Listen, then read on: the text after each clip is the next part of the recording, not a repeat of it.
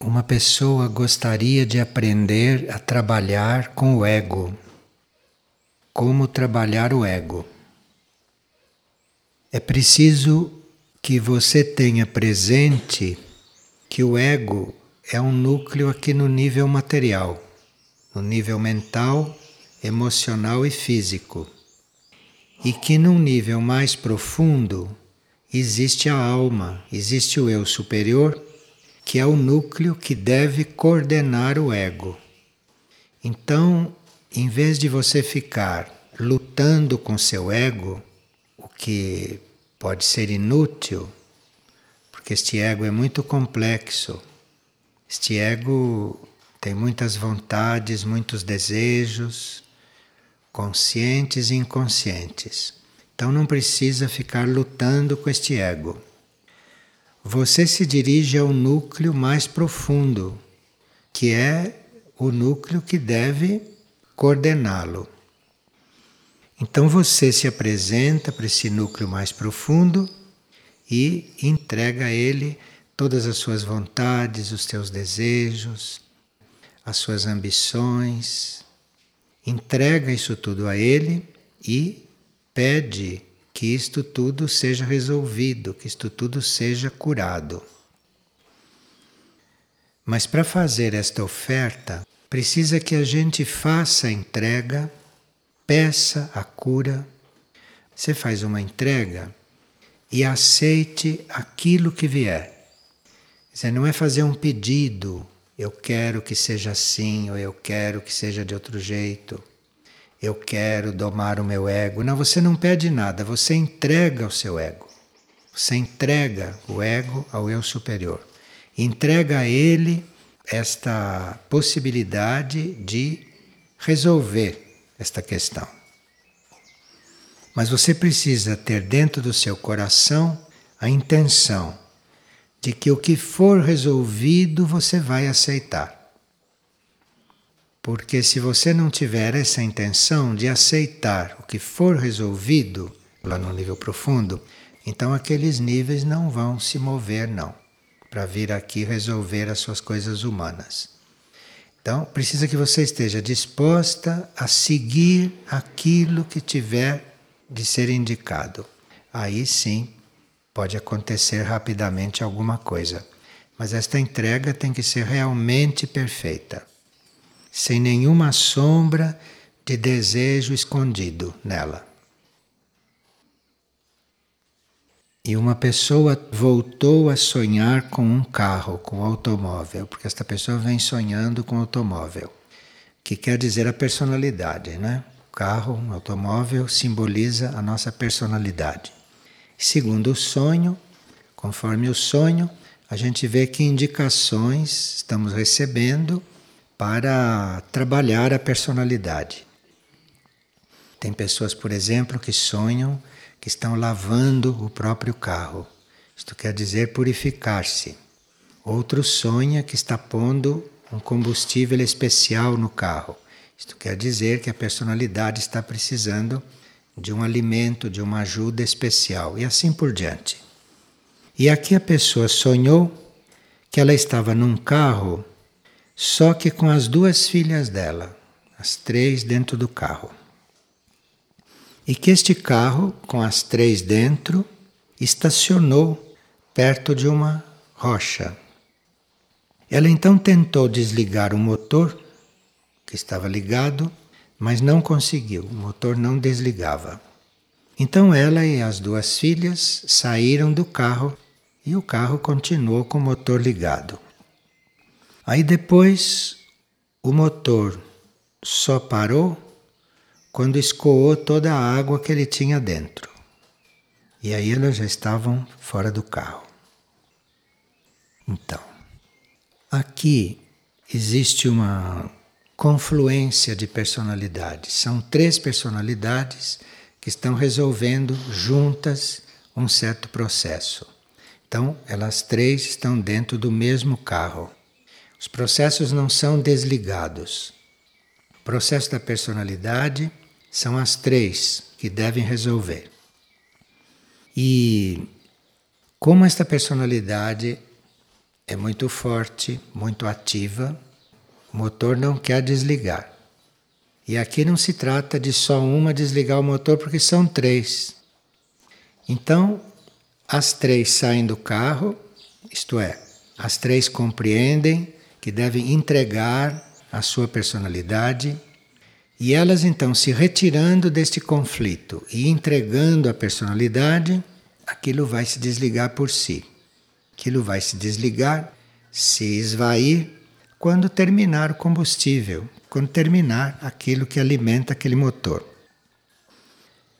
Então, nós temos em certos momentos que fazer a entrega do nosso ego mas temos que aguardar um pouco para que aquilo se esvazie, porque são egos muito estruturados, muito fortes, que há muitas vidas são alimentados, motores mesmo, que estão em marcha.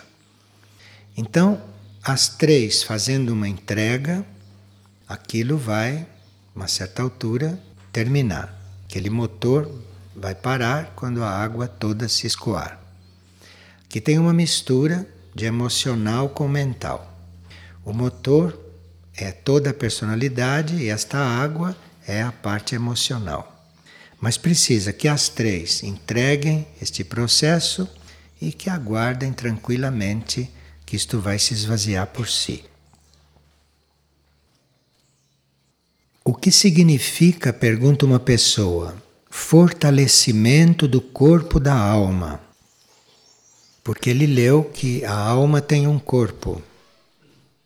O que a gente chama de corpo para a alma é aquele envoltório, aquilo que envolve este núcleo, que é um envoltório sutil e que protege este núcleo das emanações e dos impulsos do mundo externo. A alma é um núcleo nosso no plano intuitivo. A alma é um núcleo nosso que está encarnado mas ele é sutil, ele não é material, ele é sutil. Então, para estar encarnado e para ele ser protegido dos impulsos, das vibrações, da agressividade do mundo externo, ele tem um invólucro, ele tem um corpo. Então, o corpo da alma é este invólucro que ela tem para protegê-la, para ela estar encarnada mantendo a sua integridade. O fortalecimento da alma é este conjunto dela e do seu corpo se fortalecerem, se tornarem luminosos, para poderem servir, para poderem receber e irradiar a energia da mônada, a energia do espírito, que vem de um núcleo mais profundo, mais alto. E nós fortalecemos o corpo da alma à medida que servimos, porque o serviço vem da alma, a inspiração para o serviço vem da alma, a vocação da alma é servir. Então, se a vocação da alma é servir, e aqui se nós nos pomos a servir, guiados pela alma, então a alma e o corpo causal vão sendo fortalecidos.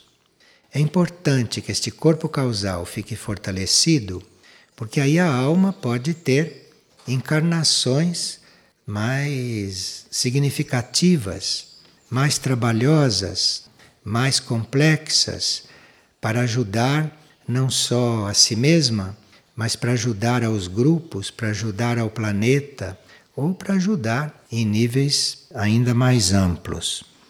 E para isso é preciso que o corpo da alma esteja bem fortalecido. Porque se a alma se põe, por exemplo, a ajudar o mundo, ela vai entrar em contato com vibrações muito densas. Então o seu invólucro, o seu corpo causal, precisa estar forte. Precisa suportar aquilo que vai receber. E esse corpo vai se fortalecendo é à medida que a alma vai servindo. É como um treinamento. À medida que a alma serve, à medida que o trabalho prossegue, o corpo vai ficando treinado, fortalecido. E o que é formação do corpo de luz? Pergunta a mesma pessoa. Então, depois que a alma começa a desenvolver o seu serviço, depois que a alma já está a serviço, isto é, a alma não precisa mais ser instruída para servir, ela já sabe, ela já assumiu o seu serviço, a alma já serve. Então, quando a alma assume o seu serviço, e quando o seu serviço já é consciente e estável, aí é que começa a mônada, o espírito, fluir sobre o corpo de luz e começar a servir com o corpo de luz no nível espiritual. Porque a alma serve aqui, no plano mental, no plano emocional, no plano etérico físico, e a mônada, através do corpo de luz, serve no nível espiritual. A alma só vai servir no nível espiritual quando ela for absorvida pela mônada. Quanto isso, ela tem que servir aqui, nos três planos da matéria: no mental, no emocional e no etérico físico. E a mônada serve no nível espiritual através deste corpo de luz. E para isso, este corpo de luz tem que ser formado. Assim como o corpo da alma tem que ser fortalecido para ela poder entrar em contato com as energias que são transformadas, o corpo de luz também tem que ser fortalecido, também tem que ser preparado para conter os impulsos da mônada, porque são impulsos muito fortes, e para servir no plano espiritual. Muitos estão formando, fortalecendo o corpo causal para o serviço da alma, e outros já estão preparando o corpo de luz para o serviço da mônada. Aqui tem um assunto muito pessoal de alguém, mas que pode ser muito ilustrativo para nós todos. A pessoa diz o seguinte: O que eu posso fazer quando a minha esposa decidiu que não sente mais segurança em mim e por isso prefere buscar alguém que ela conheceu antes da nossa relação. Qual seria a minha melhor postura? Deixá-la ir? Pedir a Ele que não interfira nas nossas relações? Eu não gostaria de prendê-la, mas também não quero perdê-la, pois ela é uma companheira ótima e sentimos um amor profundo de um para o outro. Sinto que o que vivemos agora é um teste, é uma prova. Se as coisas são assim muito harmoniosas entre os dois, se os dois se querem muito bem um ao outro, isto pode estar querendo dizer que este movimento que ela está fazendo seja uma coisa para que você comece um período de celibato. Vocês estão muito bem um com o outro. Acontece que terminou um certo ciclo em você. E você agora precisa de um período de celibato. E ela não. Mas ela tem isto muito claro internamente, que ela que não precisa de celibato vai procurar outro. Você que precisa do período de celibato. Então, cabe a você liberá-la.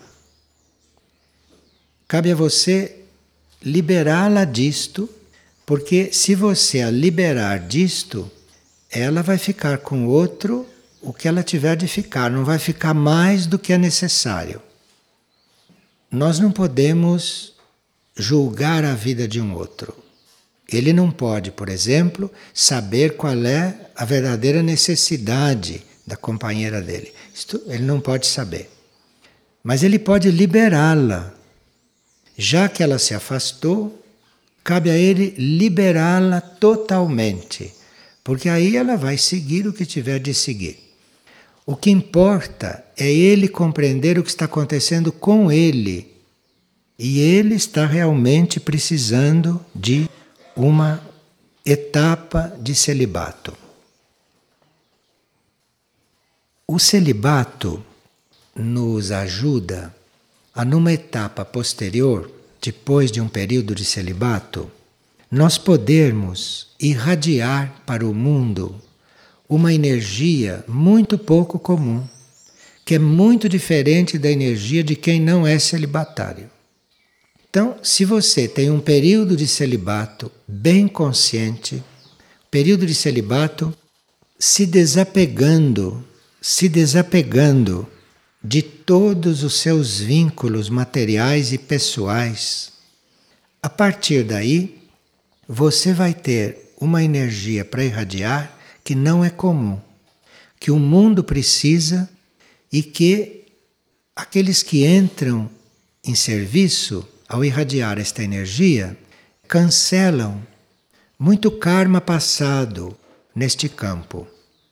Então, um período de celibato quer dizer um período muito especial de serviço, como irradiação de energia desde que a gente esteja desapegado de vínculos. Por isso que você estava dizendo, tem que liberá-la. Porque se você vai se manter celibatário sem a liberar, você está mantendo seus vínculos. Então isso está acontecendo só no plano físico e não está acontecendo nos outros planos. Então esse serviço dessa irradiação especial dos celibatários você não pode ter porque você continua ligado a esses vínculos deste tipo. Esta energia especial, ela vem de um nível aonde existe a impessoalidade. Então isto é muito importante, porque uma das maiores dificuldades desta humanidade de superfície é transcender o ego, é transcender os seus aspectos pessoais, os seus níveis egóicos. Então, se alguém começa a vibrar de um nível impessoal, se ele começa a deixar fluir para esta humanidade a impessoalidade, isto é um verdadeiro bálsamo, isto é um verdadeiro serviço, porque isto vai ajudar muitas pessoas a se equilibrarem, muitas pessoas a se harmonizarem, porque estão muito tumultuadas pessoalmente e precisam desta energia impessoal, desta energia mais limpa, e isto vem é do celibato. Isto vem é de uma condição celibatária. Desde que esta condição não esteja ligada com vínculos, não seja repressão, não seja coisa feita à força, coisa só mental, mas que seja realmente uma coisa total e totalmente entregue. Então, se nós estamos num período de celibato, isto já pode ser muito importante, sob vários pontos de vista, pessoalmente para a pessoa. Mas se ele é celibatário e sem vínculos, e liberto de vínculos, esse trabalho é diferente. A isto se une esta energia pura da impessoalidade, que é o que vai ajudar muito todos aqueles que estão no plano do ego. Então, o celibato, se é uma coisa reprimida, se a pessoa não está em paz, isto faz um processo dela, mas não para o mundo. Para servir naquela condição, precisa que realmente a gente esteja livre. E você não pode ser livre se você está deixando alguém preso. Então você precisa primeiro soltar tudo aquilo que você retém para depois você começar a se sentir livre. Aí, um período de celibato é muito importante para o mundo, para toda a humanidade. E esse celibato, esse período de celibato, é muito importante para a pessoa em si, porque nesse período ele equilibra as duas polaridades. Porque nós temos as duas polaridades e se você entra em celibato, você coloca as duas no mesmo plano, porque você não está usando nenhuma. Então você começa o equilíbrio das polaridades.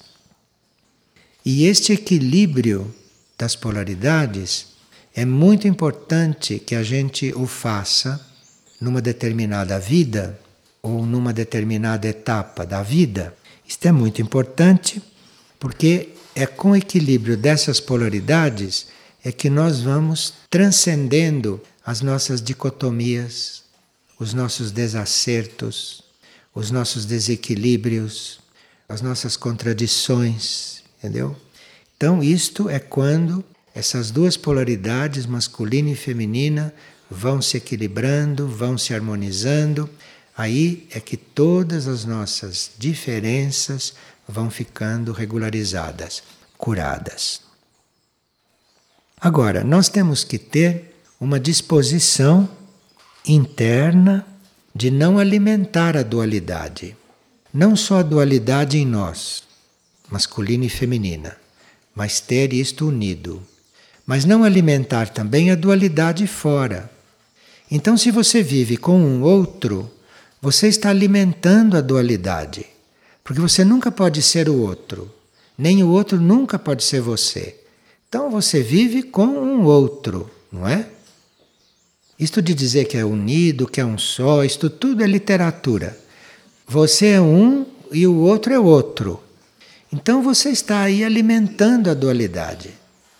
E isto, a uma certa altura, tem que ser resolvido. Porque você alimentando a dualidade aqui fora, você não pode confirmar a unidade dentro de você. Bem, vocês vão encontrar aí no glossário esotérico uma tabela feita por Paul Branton, onde ele diz que pode. Pode depois que você conseguiu a união. Depois que você está unido, depois que você tem o masculino e o feminino já unidos, depois que você não for mais homem nem mulher, mas for um ser inteiro, único, um ser inteiro, aí sim você pode até se casar. Mas você já está inteiro. E aquele casamento ou aquela relação, aquilo é um trabalho. Aquilo é um trabalho que, se o ser está inteiro, ele deve saber por que, que ele está fazendo. O que, que aquilo tem a ver com o karma dele. Por exemplo, pode acontecer de depois de um ser estar inteiro, depois dele ter o masculino e o feminino resolvidos em si, como pode ter sido o caso de algum iniciado que teve isto já resolvido, de repente, no karma daquele indivíduo, tem algo ainda a ser resolvido com o sexo oposto, karmicamente, materialmente. Isso não tem nada a ver com a união do ser. Então, o processo de união do ser, que é muito importante para o universo, não vai esperar que aquele karma se resolva, porque o karma é um karma humano, material, de valor muito relativo dentro da ordem geral das coisas. Então, com esse indivíduo unido, ele pode sim ter aí uma relação, uma união, um matrimônio que seja para regularizar um karma naquele sentido. Aqui já não é dualidade, porque a dualidade no indivíduo já está resolvida e aquela outra coisa é um serviço que o indivíduo teve que prestar dentro da sua parte kármica. Mas isto são estados de indivíduos muito avançados. Não é pessoas normais que são casos assim. Isto a gente informa, a gente diz que é para a gente conhecer o caminho, para a gente ter dados a respeito do caminho e compreender melhor os seus irmãos, compreender melhor o outro, ter mais compreensão por aquilo que cada um tem que passar. Os vínculos em geral são todos aqueles que a alma pode liberar, que a alma ou que a mônada pode liberar. Esses vínculos todos são considerados materiais. Mesmo que seja um vínculo com uma pessoa, isso é um vínculo material. Isso é um tipo de matéria. Tem que liberar tudo. Se você tiver vínculo com um anjo, é vínculo. É vínculo. Então aqui tem uma pessoa preocupada. Bem, a esta altura pode ser até que ela esteja menos preocupada, porque ouviu tanta coisa. Me sinto muito culpada porque eu acho que eu abreviei a vida do meu marido.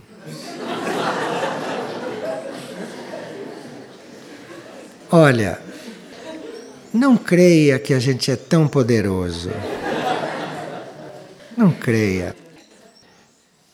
Acho que abreviei a vida do meu marido por causa de um remédio que, por receita médica, ele deveria tomar. Quando ele não queria tomar, eu não dava. Eu dei algumas vezes e outras não, fazendo sempre a vontade dele. E eu fiquei muito culpada com isso, me sinto muito culpada e muito angustiada.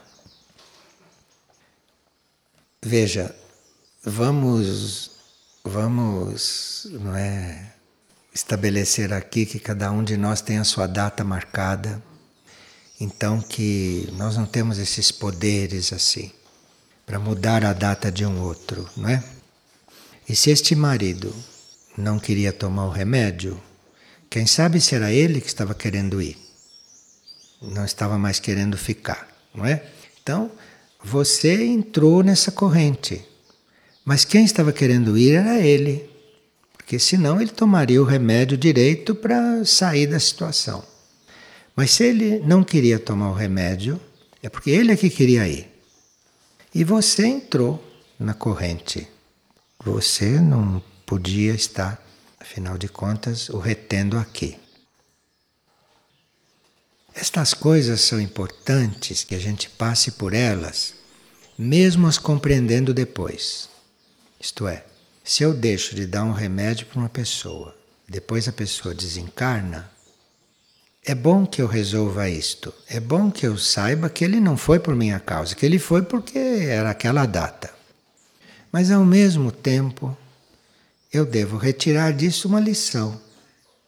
E a próxima vez que eu tiver que fazer uma coisa pontualmente, eu vou fazer pontualmente, para por via das dúvidas equilibrar isto. Entendeu? Então nós não podemos garantir o que aconteceu. Nós não podemos julgar porque nada sabemos. O que nós sabemos é que existe uma data para cada um de nós. Então ponha-se em paz. Agora, a próxima vez que te couber fazer uma coisa bem pontualmente, você faça. Porque aí, se você tiver colaborado para que ele fosse um pouco antes, aí você vai equilibrar isto. Próxima vez você vai equilibrar isto. Quer dizer, precisa ficar com tudo, porque a vida é única, a vida é uma coisa só. A vida não são compartimentos. Tudo está incluído na vida. Então, embora eu esteja em paz, embora eu saiba que ninguém morre por minha causa, ninguém morre, eu sei disso tudo.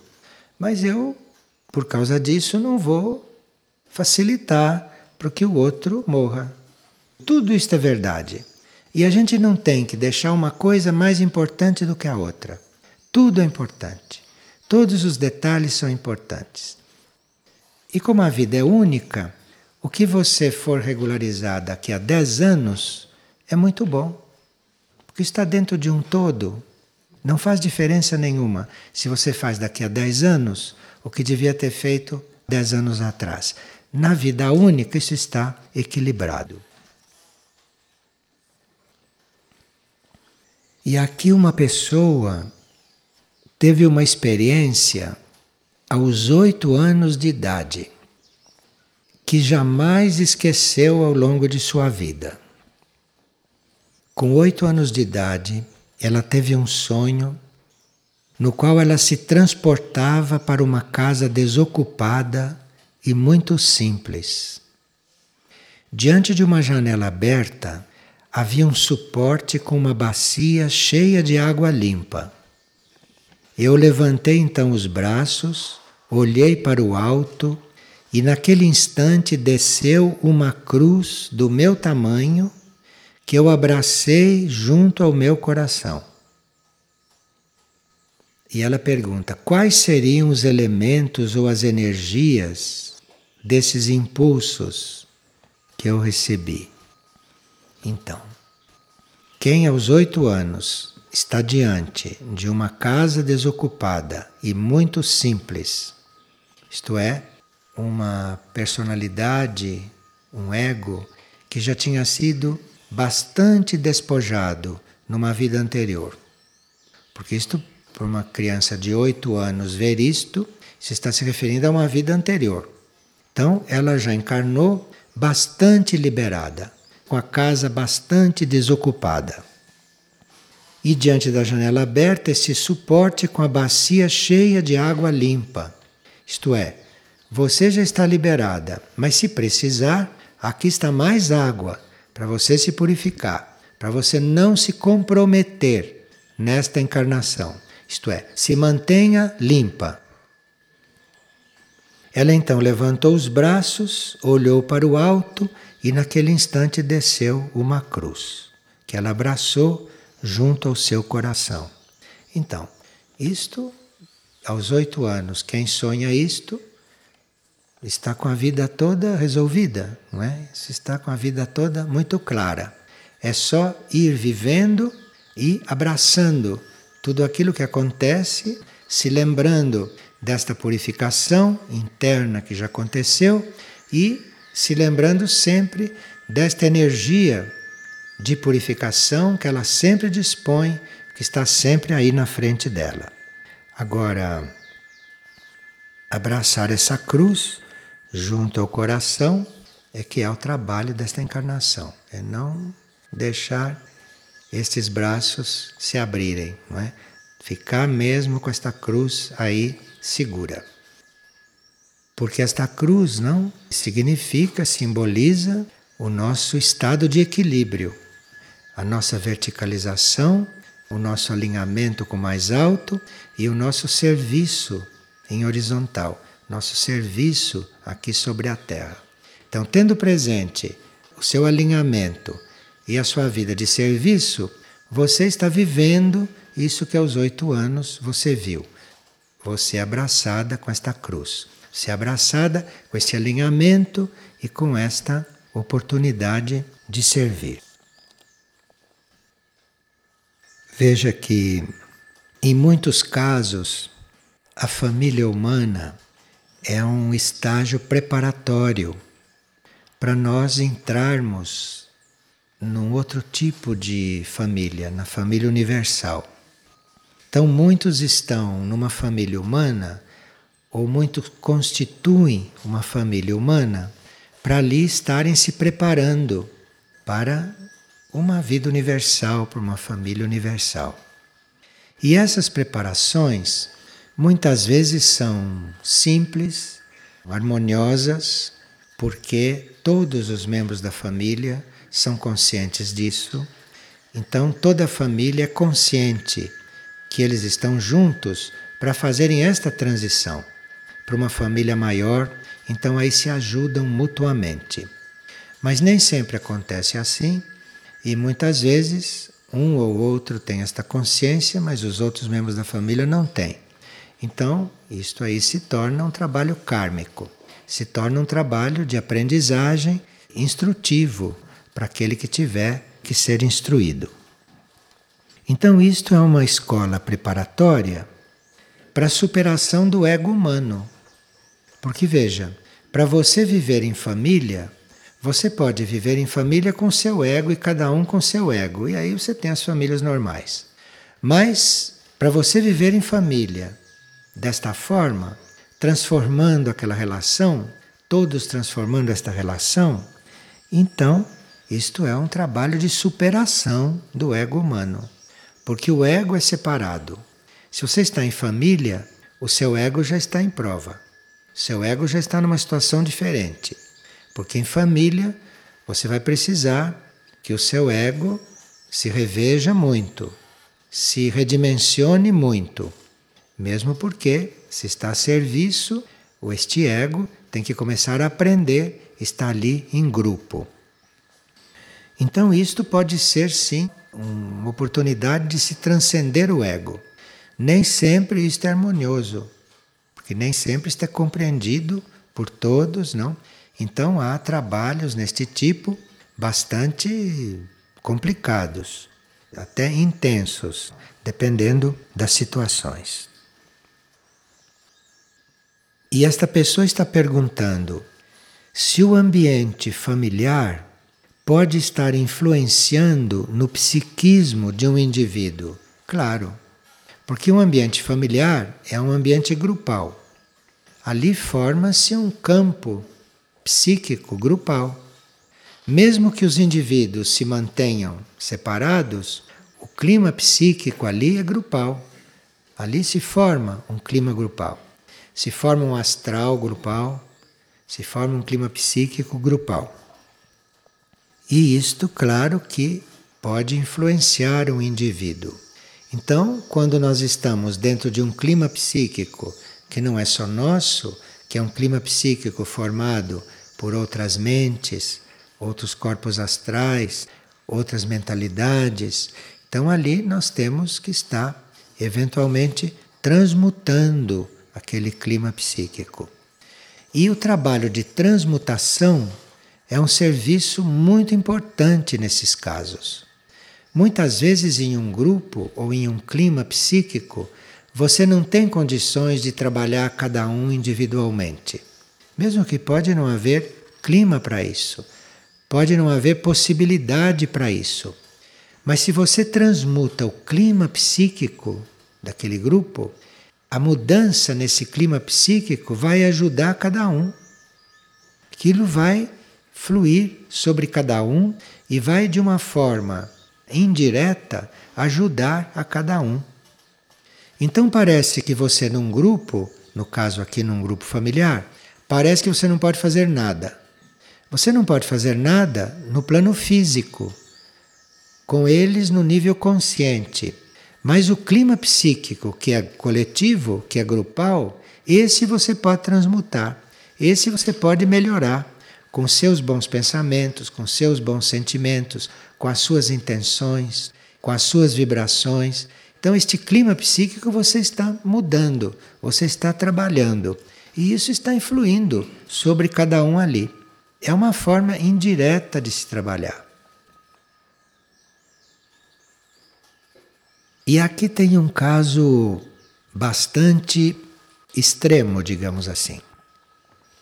Um matrimônio bastante tumultuado, no qual a outra parte é muito violenta, vingativa e doente mental. E a pessoa tem uma íntima impressão que aí tem um lado não material presente. Ela está dizendo que o seu matrimônio é matéria e antimatéria ao mesmo tempo. Então aí veja que tem uma pessoa que tem condições de servir numa situação bem concreta como esta.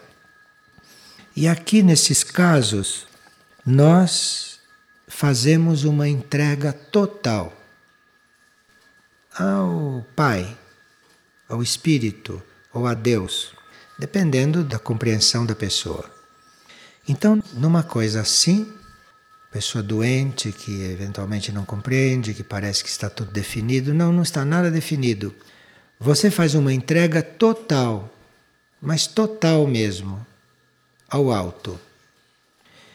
E pedindo que isto seja resolvido. Mas não diga como, e nem tenha preferências, nem tenha nenhuma ideia de como vai ser resolvido. Peça que seja resolvido. Pedir que seja resolvido mesmo, sem ter nem no seu coração, nem na sua mente, na sua pessoa, nenhuma preferência. Quer dizer, isto ser resolvido, de qualquer maneira seja resolvido, isto às vezes é atendido. Desde que você não tenha nenhum desejo de como deve ser, você diz: olhe, por favor, acabe com isto. Acabe com isto. Como você achar que deve acabar, mas acabe. Pode experimentar. Isto também é possível. Isto é possível porque no, neste sistema solar está o segundo raio, né? Está o amor-sabedoria. Então, isto neste sistema solar é possível. Isto é, quando a gente não sabe mais o que fazer, a gente tira todas as nossas ideias da coisa e diz: olha, resolva, resolva, de alguma forma. Aí este segundo raio vai ver como faz. Vai chegar o dia em que a gente vai simplesmente caminhar, sabe? Simplesmente andar, simplesmente caminhar, vai seguindo o caminho. E as coisas vão acontecendo e está tudo bem. Vai chegar esse dia, chega para cada um. E todas estas coisas são preparações para esse dia. Vocês concordam, né? Enquanto vocês estão cuidando destas coisas, vocês não estão cuidando do plano. Então, um dia, esta humanidade vai estar a serviço do plano. E a gente vai treinando assim, sabe? Caminhando, caminhando, como se nada estivesse acontecendo.